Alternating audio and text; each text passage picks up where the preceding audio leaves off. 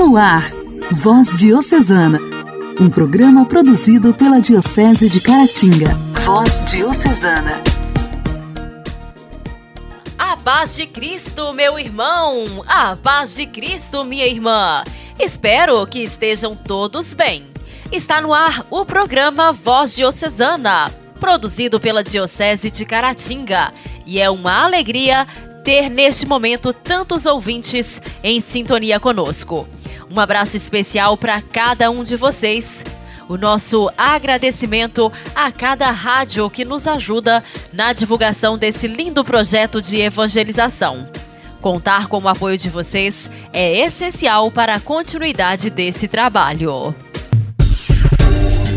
Voz Diocesana. Voz Diocesana. Um programa produzido pela Diocese de Caratinga. Nesta quinta-feira, 15 de julho, comemoramos o dia de São Boaventura. O santo de hoje foi bispo e reconhecido doutor da Igreja de Cristo. Ele chamou os pecadores e camponeses para segui-lo no carisma de Francisco de Assis, mas também os homens cultos e os de ciência. São Boaventura era um desses homens de muita ciência. Porém, de maior humildade e conhecimento de Deus. Por isso, registrou o que vivia. Escreve ele: Não basta a leitura sem a unção. Não basta a especulação sem a devoção. Não basta a pesquisa sem maravilhar-se. Não basta a circunspecção sem o júbilo. O trabalho sem a piedade. A ciência sem a caridade. A inteligência sem a humildade o estudo sem a graça. Boaventura nasceu no centro da Itália em 1218 e, ao ficar muito doente, recebeu a cura por meio de uma oração feita por São Francisco de Assis, que, percebendo a graça, tomou-o nos braços e disse: Ó oh, Boaventura! Entrou na ordem franciscana e, pela mortificação dos sentidos e muita oração, Exerceu sua vocação franciscana e sacerdócio na santidade, a ponto do seu mestre qualificar-lhe assim: Parece que o pecado original nele não achou lugar. São Boaventura, antes de se destacar como santo bispo, já chamava, sem querer, a atenção pela sua cultura e ciência teológica. Por isso, ao lado de Santo Alberto Magno e Santo Tomás de Aquino, caracterizaram o século XIII como o tempo de sínteses teológicas. Certa vez, um freile perguntou se poderia salvar-se, já que desconhecia a ciência teológica. A resposta do santo não foi outra. Abre aspas. Se Deus dá ao homem somente a graça de poder amá-lo, isso basta. Uma simples velhinha poderá amar a Deus mais que um professor de teologia. Fecha aspas. O doutor Seráfico assumiu muitas responsabilidades como ministro-geral da Ordem Franciscana, bispo, arcebispo, até que, depois de tanto trabalhar, ganhou com 56 anos o repouso no céu. São Boaventura, rogai por nós. A alegria do Evangelho. Evangelho. Evangelho. Oração, leitura e reflexão. Alegria do Evangelho. O Evangelho desta quinta-feira será proclamado e refletido por Padre Elias Fernandes.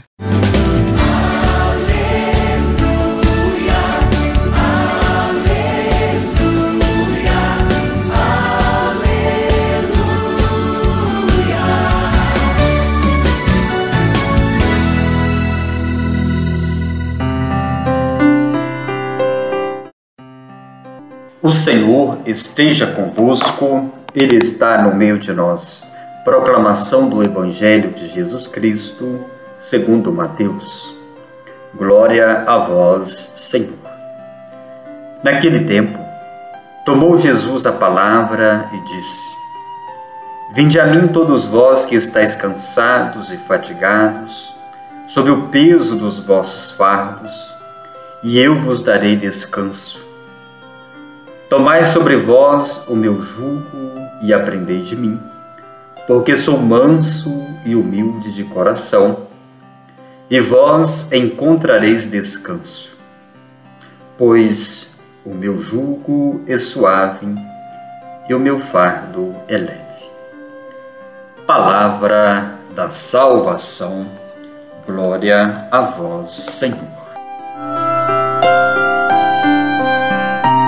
Cara irmã, caro irmão, após Jesus apresentar o seu louvor e sua gratidão ao Pai por estar entre os pequeninos, aqueles que acolhem a sua mensagem e compartilham o seu estilo de vida, Jesus nos dirige estas palavras que ao mesmo tempo nos traz uma alegria e uma leveza de vida e também nos traz grandes exigências.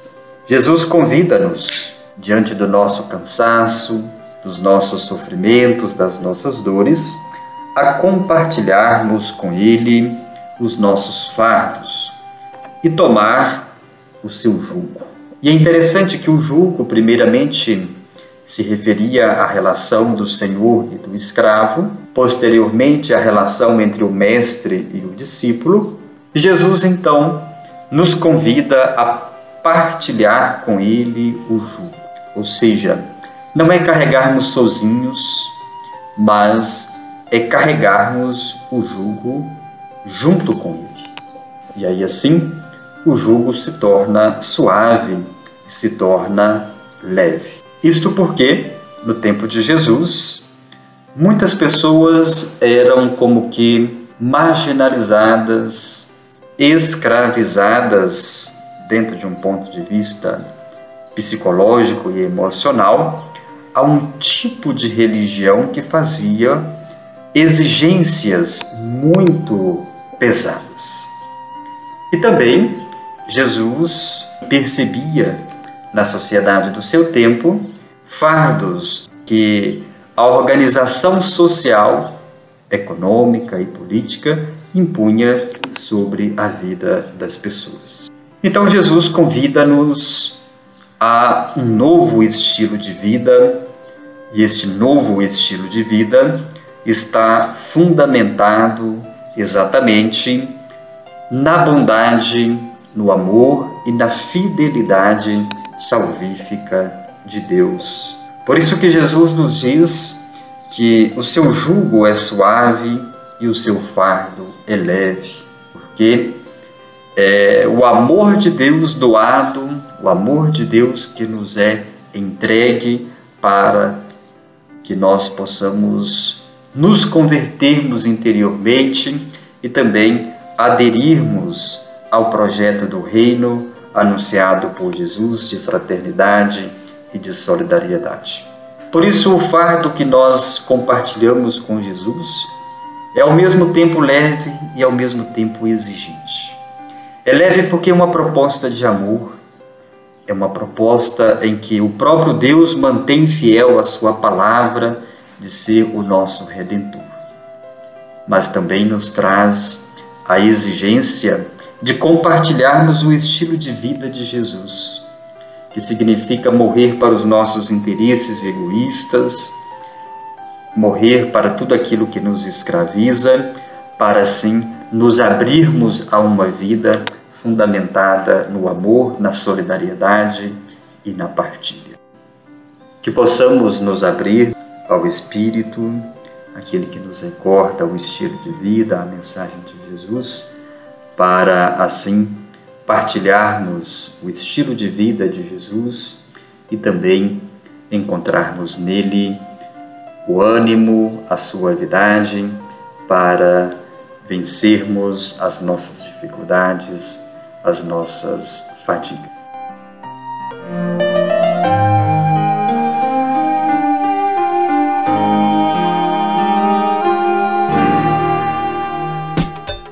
Diálogo Cristão. Temas atuais à luz da fé. Diálogo Cristão. Comer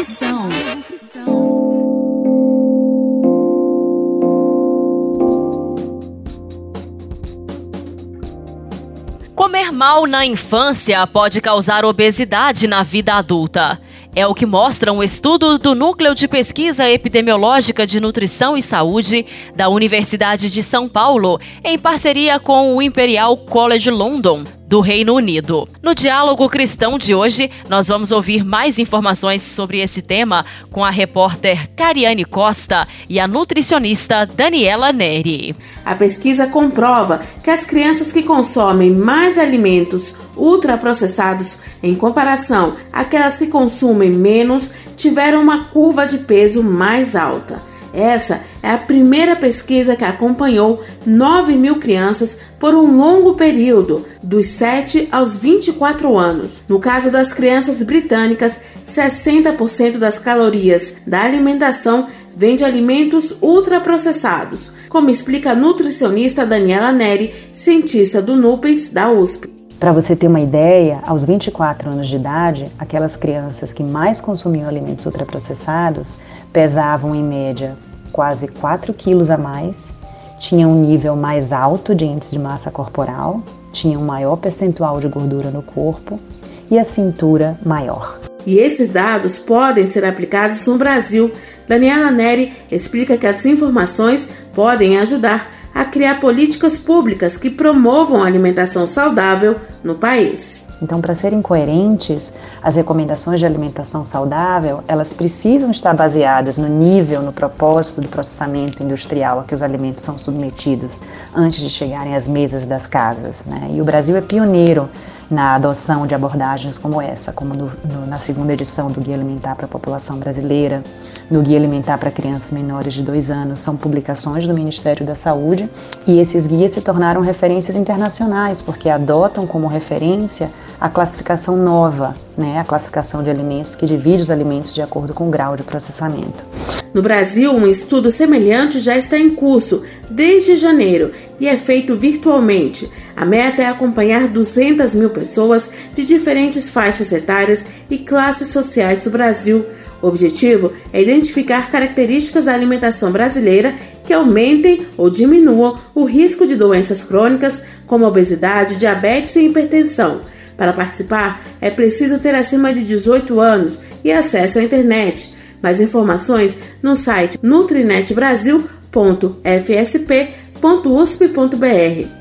E para ajudar as pessoas a se alimentarem de forma saudável, a Anvisa aprovou uma resolução de rotulagem nutricional de alimentos embalados, que mostra o que cada alimento contém. A norma só começa a valer em 2022 e prevê a inclusão de um rótulo frontal com tudo que está sendo consumido, como explica Laís Amaral, nutricionista e pesquisadora no Programa de Alimentação Saudável e Sustentável no IDEC. Que nada mais é do que, né, na, na parte da frente da embalagem, né, no painel principal da embalagem, ter um símbolo designando aquele produto como com excesso de um nutriente prejudicial à saúde. Então a gente vai ter um símbolo de uma lupa dentro de um retângulo, que vai ser uma imagem em branco e preto, com os dizeres alto em e dependendo do nutriente que tiver em excesso naquele produto, vai aparecer é, essa informação. Então, esse símbolo vai servir para sódio,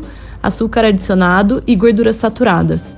A dica da nutricionista é preferir sempre alimentos in natura ou minimamente processados. É importante que a família tenha uma alimentação baseada em frutas, verduras, legumes, carnes, pescados e leite. Produtos como açúcar, óleo, corantes, pobres em fibras e vitaminas como doces, refrigerantes, iogurtes artificiais, sorvetes, pães e salsichas devem ser evitados. Igreja, Igreja em Ação. Formação, CNBB, notícias, Vaticano, diocese, não paróquia, a minha Igreja fé. em Ação. Igreja em Ação. A Conferência Nacional dos Institutos Seculares do Brasil comemorou na última sexta-feira, 9 de julho, 50 anos de fundação. O tema para o Jubileu de Ouro foi Animando e Promovendo a Vida Consagrada Secular no Brasil. E o lema Senhor, que teu amor esteja sobre nós, assim como está em ti, nossa esperança. No Igreja em Ação de hoje, vamos ouvir um pouco mais sobre como foi essa comemoração. A Conferência Nacional dos Institutos Seculares do Brasil, a CNIS, comemorou na última sexta-feira, 9 de julho, 50 anos de fundação.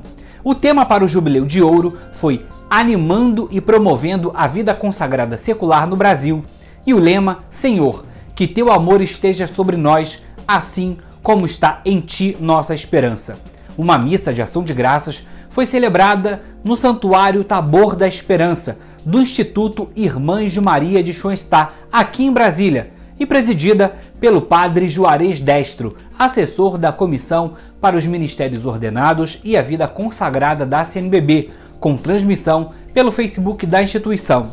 A Quinis Brasil obteve a autorização para se organizar como conferência pela Congregação para os Institutos de Vida Consagrada e as Sociedades de Vida Apostólica do Vaticano em 9 de junho de 1971. A criação da conferência teve como pioneiros os institutos seculares Unitas, Servas de Jesus Sacerdote, dos Padres de Schoenstatt, das Missionárias dos Enfermos, das Catequistas do Sagrado Coração de Jesus, das Irmãs de Maria de Schoenstatt. O primeiro encontro oficial com a presença de todos esses institutos seculares aconteceu em janeiro de 1972, mas somente em julho de 73 é que foi formada uma comissão nacional para coordenar os trabalhos de organização da conferência. Voz Diocesana. Voz Diocesana.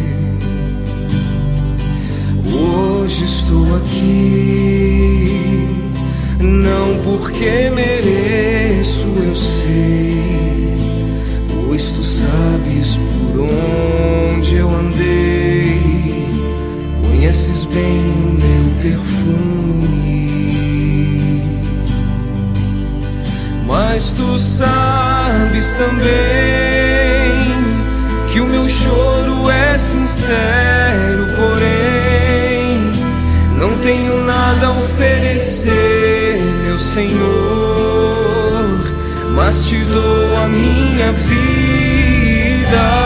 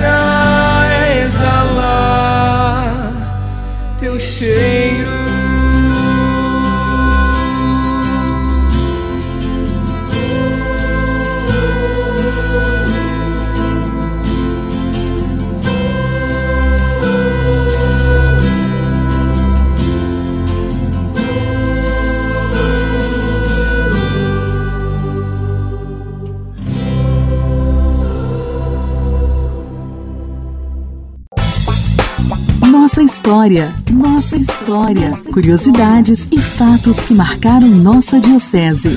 Nossa história. Temos acompanhado nesta semana relatos do Padre Heleno, sacramentino de Nossa Senhora, sobre a vida e obra de Padre Júlio Maria de Lombardi, fundador dos Sacramentinos de Nossa Senhora. Hoje, ele nos conta sobre a expansão e crescimento das congregações fundadas pelo servo de Deus, Padre Júlio Maria, na década de 30. Caríssimos ouvintes da Voz Diocesana, na década de 30 tem início a expansão da congregação, tanto na Europa como no Brasil. Na Europa, em 1935, a primeira comunidade sacramentina em Niederlandenberg, na Alemanha, e depois algumas outras experiências, outras novas comunidades foram sendo fundadas em Lindenau, na antiga Tchecoslováquia, também na Alemanha, em Jennig e, e outras cidades. Devido à iminência da Segunda Guerra Mundial e também com alguns conflitos internos entre os primeiros candidatos né, à, vida religiosa sacramentina, alemães, Padre Júlio Maria então achou por bem a supressão das comunidades e que aqueles que desejassem retornassem, ou, ou melhor, não só retornassem, mas alguns viessem ao Brasil né, pela primeira vez, para que pudessem fazer o noviciado e também há um número significativo de pedidos de bispos em suas dioceses para abertura de comunidades sacramentinas.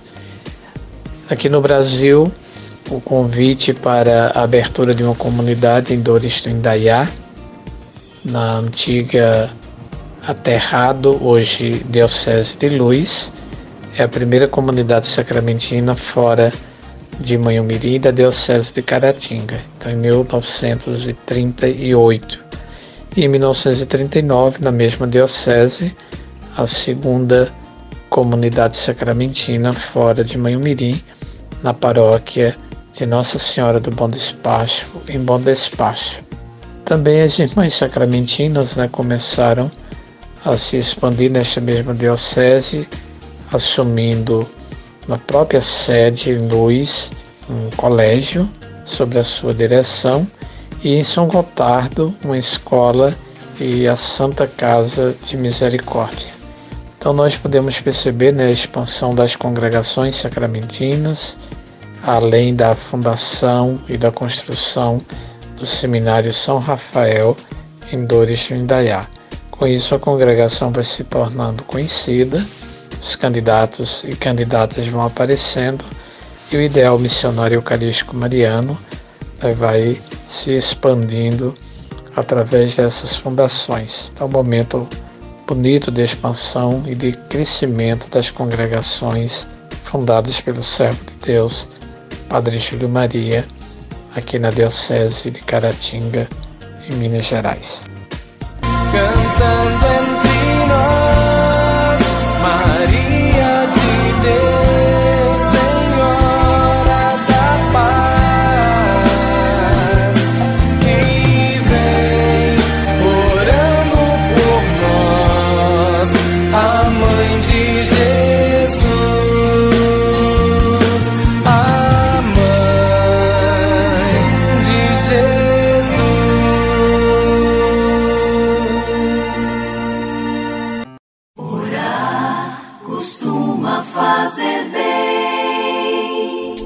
Intimidade com Deus. Esse é o segredo. Intimidade com Deus. Com Irmã Imaculada.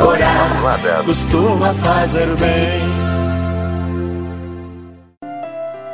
Querido irmão e irmã, podemos nos perguntar qual é a meta a alcançar na vida espiritual. Certamente a santificação, a perfeição do amor, o amor ágape. Nesse sentido, há numerosas exortações na Sagrada Escritura, desde os livros do Antigo Testamento até o Novo. Por exemplo, o Levítico exorta: Sede santos, porque eu, o Senhor vosso Deus, sou santo. E Jesus, no Sermão da Montanha, assim ordena: Sede perfeitos, como vosso Pai Celeste é perfeito. Ou na versão do evangelista Lucas: Sede misericordiosos, como vosso Pai é misericordioso. Em suma, a meta da vida espiritual é a santificação, a perfeição da misericórdia ou a misericórdia perfeita, a imitação do Pai que está nos céus. Felizes os misericordiosos, porque alcançarão misericórdia. A meta que nós queremos alcançar na vida espiritual é a perfeição do amor. Amor a Deus sobre todas as coisas, certamente, mas ao mesmo tempo amor ao próximo, a imagem do Criador. E a perfeição do amor se manifesta no amor ao próximo, ao irmão, à irmã, conforme o mandamento novo que o Senhor Jesus deixou aos seus discípulos: Amai-vos uns aos outros. João, capítulo 13, versículo 34. Por isso, a primeira carta de João é tão incisiva que diz que ama a Deus. Quem diz que ama a Deus, mas não ama o seu irmão, é mentiroso. Por quê? Porque não ama o seu irmão a quem vê, não poderá amar a Deus a quem não vê. Eis aí o critério para saber se nós estamos trilhando o caminho do amor a Deus, o sincero e puro amor ao irmão e à irmã.